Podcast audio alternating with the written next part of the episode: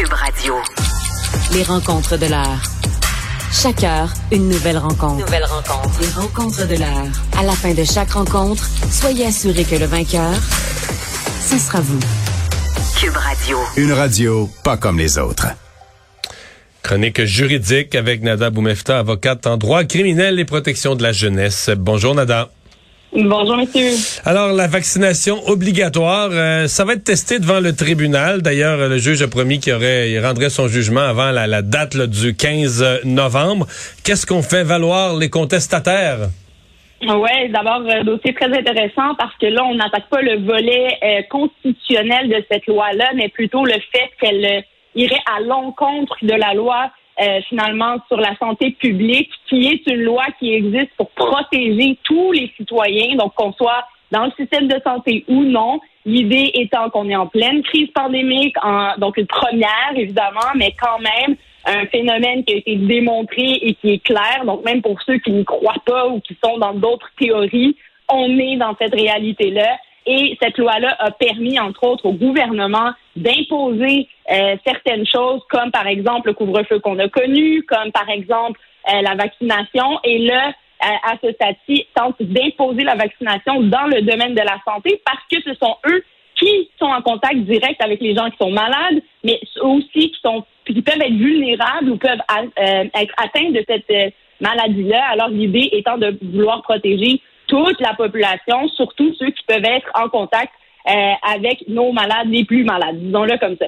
Alors ainsi, il y a eu un groupe euh, qui, a, été représenté par une avocate, entre autres, qui s'est manifesté devant la Cour supérieure pour plaider que cette loi-là, finalement, dans l'encontre de la loi sur euh, la, la, santé publique, parce que d'imposer ce type de règlement-là et donc de vaccin ferait en sorte que ces 18 000 quelques personnes, qui vraisemblablement seraient les gens qui ne désirent pas euh, connaître cette aiguille-là sur le bras, euh, seront finalement des gens qui ne seront plus dans le circuit médical et du fait qu'ils ne seront plus là, on va manquer euh, de gens, de ressources pour prendre soin de nos malades, qui va créer, selon eux, un engorgement et donc des risques de mort. parallèles, collatéraux du fait qu'on va manquer. donc, il plaide vraiment, il plaide vraiment pas, on va dire, l'aspect constitutionnel ou un peu théorique du droit.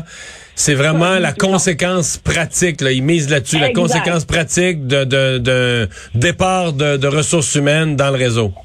Exactement, c'est ce qui semble être leur argument le plus fort, qui est contredit par l'autre partie, bien évidemment, les avocats de l'État qui, eux, plaident le contraire, que cette théorie-là qu'on manquerait euh, de gens dans le service de santé qui causeraient des morts, ben, c'est une conséquence dont on n'a pas vraiment euh, le, réel calcul en cours. Le tribunal, habituellement, se penche sur des questions de principe, des questions de droit, des questions d'analyse de texte, mais est-ce que le tribunal peut se pencher sur... Euh, l'analyse générale et organisationnelle du réseau de la santé pour savoir s'il manquerait ou pas du personnel. Est-ce qu'on place pas le tribunal dans une position de faire un arbitrage où il est plus ou moins compétent? C'était quand même toute une... Ben, c'est exact. Et le juge l'a souligné en rappelant que ce n'est pas son rôle de jouer finalement le rôle de l'État, du gouvernement qui est là pour s'occuper de cette gestion-là et de s'assurer qu'on ne manque pas de, de gens dans le service de santé, mais également de s'assurer de la protection de sa population. Et donc, par les, les, études qui ont été démontrées, le vaccin est la façon la plus efficace de le faire. Et à ce stade-ci, bon, est-ce que le juge devra, en fait, sa question, ce sera de voir si cette règle-là vient à ce point-là brimer la loi sur la santé publique qui viendrait affecter la population et donc, et donc rendre ce décret-là ou cette demande-là euh, invalide, mais on ne plaide pas là aucune justification de la part d'aucun des membres, par exemple, que ce soit une justification religieuse ou d'intérêt profond, comme on avait traité lors de notre autre chronique à ce sujet-là. Donc, je, rappelle, je ramène les gens de 30e balado à aller écouter un peu les détails que qu'avait statué la Cour suprême là-dessus. Euh, il faut démontrer là, que c'est vraiment une une, une envie profonde finalement qu'on ne veut pas. Il faut la justifier. On n'est pas là du tout, du tout, du tout. On est vraiment dans la distinction finalement et l'impact qu'aurait ce décret-là sur la population. Et le juge le dit, hein, attention, mon rôle n'est pas de décider comme ce que le gouvernement a comme rôle de décider. Je suis là vraiment pour trancher si ce décret-là vient invalider ou pas euh, la loi qui est déjà en place et qui s'assure finalement de la sécurité du grand public.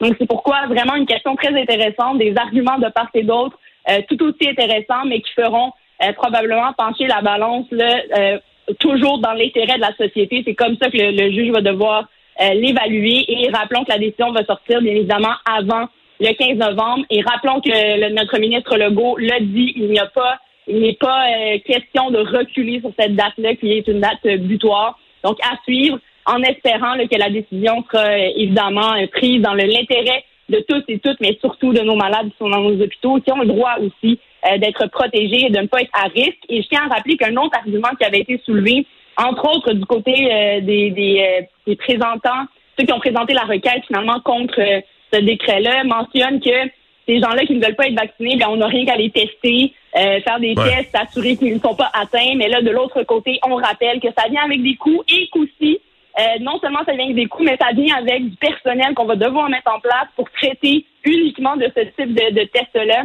pour s'assurer que ces gens-là ne soient pas atteints. Donc, toute une balance à y avoir, mais à la fin de la journée, c'est vraiment de se poser la question, est-ce que ça vient contrevenir à la loi sur la santé publique, oui ou non? Si le juge conclut que non, c'en est terminé et le décret devrait passer. On reste dans la vaccination et la cour, euh, la vaccination des enfants. On arrive là tranquillement vers la vaccination des 5 à 11 ans. Ça va être annoncé probablement dans les prochaines semaines. Ça va amener probablement des dossiers devant les tribunaux de parents là, qui s'entendent pas sur la vaccination de leur euh, de, leur progéniture. Un qui veut vacciner, l'autre qui est anti-vaccin. Et la question des enfants aussi qui peuvent eux vouloir être vaccinés contre l'avis de leurs deux parents. Alors euh, les tribunaux pourraient se charger de ce genre de dossier là. Oui, absolument. Et c'est une question, euh, comme tu disais, là, Vincent, qui va sûrement être amenée devant les tribunaux puisqu'on arrive à cette tranche d'âge-là. Je tiens à rappeler que les règles sont quand même assez claires en droit de la famille pour qu'il y ait du pouvoir de l'enfant de décider. Là, tous les enfants qui sont moins de 13 ans doivent avoir l'accord des deux parents si évidemment les deux parents sont encore vivants et si évidemment ils sont encore porteur de l'autorité parentale. Mais, ça, euh, quand ça prend l'accord des deux parents comme ça, à mon avis, tu vas en avoir des, dizaines, des centaines qui vont être en désaccord. Là. Je veux dire, sur le nombre, mettons, le, pourcentage de la population qui est anti-vaccin, mettons que c'est 7-8% mais c'est beaucoup c'est beaucoup de monde. Donc, la probabilité qu'il dans des couples séparés, il y a un des deux conjoints qui le soit, à mon avis, je dis des centaines, probablement même des milliers. Oui, absolument. Et tu sais, tiens à rappeler aussi en temps civil, souvent on peut, par la consultation d'avocats ou consultation de médecins ou amener à une table de médiation, en arriver à un accord de la part des deux parents avant de se rendre devant les tribunaux. Ça aussi, ce sera une avenue qu'on va tenter de, prendre fort probablement. Mais autrement, ce sera au tribunal de trancher basé. Et là, je tiens à mentionner, là, chaque dossier sera pris euh, comme dossier euh, seul c'est-à-dire que c'est pas parce qu'une majorité de juges va avoir tranché en faveur de la vaccination que nécessairement ça va passer dans tous les cas. Mais pourtant, ça va être les. Venir plaider sa cause. Mais euh, ça va être les mêmes arguments quand même euh, de fond. Si on dit ben la vaccination c'est logique euh, il y a un parent qui est pour puis on va aller avec ce parent-là puis l'enfant doit se faire vacciner. Pourquoi dans une autre décision ça pourrait être l'inverse? Euh, chaque cas demeure un cas d'espèce. Euh, certains, ça pourrait être pour des raisons médicales qui concernent l'enfant en soi. D'autres pourraient soulever des questions justement religieuses. D'autres pourraient, pourraient euh, soulever des questions de conviction personnelle. Donc, ça peut jouer aussi dans ces plates-bandes-là. Mais il est évident que tout ce qui est preuve d'experts, et d'ailleurs, ce sera des types de dossiers où des preuves d'experts devront probablement être présentées devant les tribunaux puisque ce n'est pas connu ou de connaissance générale pour certains faits scientifiques. Il faudra le démontrer devant les tribunaux. Mais sur les éléments là, qui peuvent varier, ben, ça dépend de l'enfant, ça dépend de la situation des parents, ça dépend de leurs conditions, ça dépend de quelle position qu'ils auront. Mais il est évident que le simple nom d'un parent euh, devra être justifié devant les tribunaux si jamais il désire ne pas faire vacciner son enfant. Et à l'inverse, un parent qui désire que son enfant soit vacciné devra également se justifier devant les tribunaux. Et souvent, c'est le parent qui désirera faire vacciner son enfant qui devra amener le tout devant les tribunaux. Et revenons à l'exemple de l'enfant qui, lui, désire se faire vacciner, mais ses parents ne veulent pas.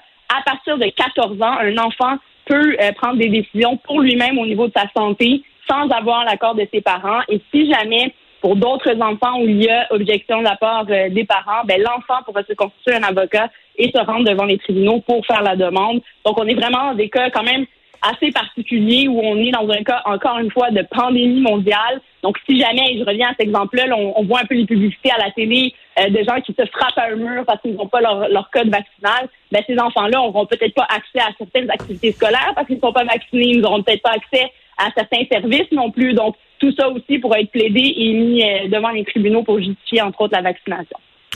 Merci, Nada. À demain. Merci. À demain, messieurs.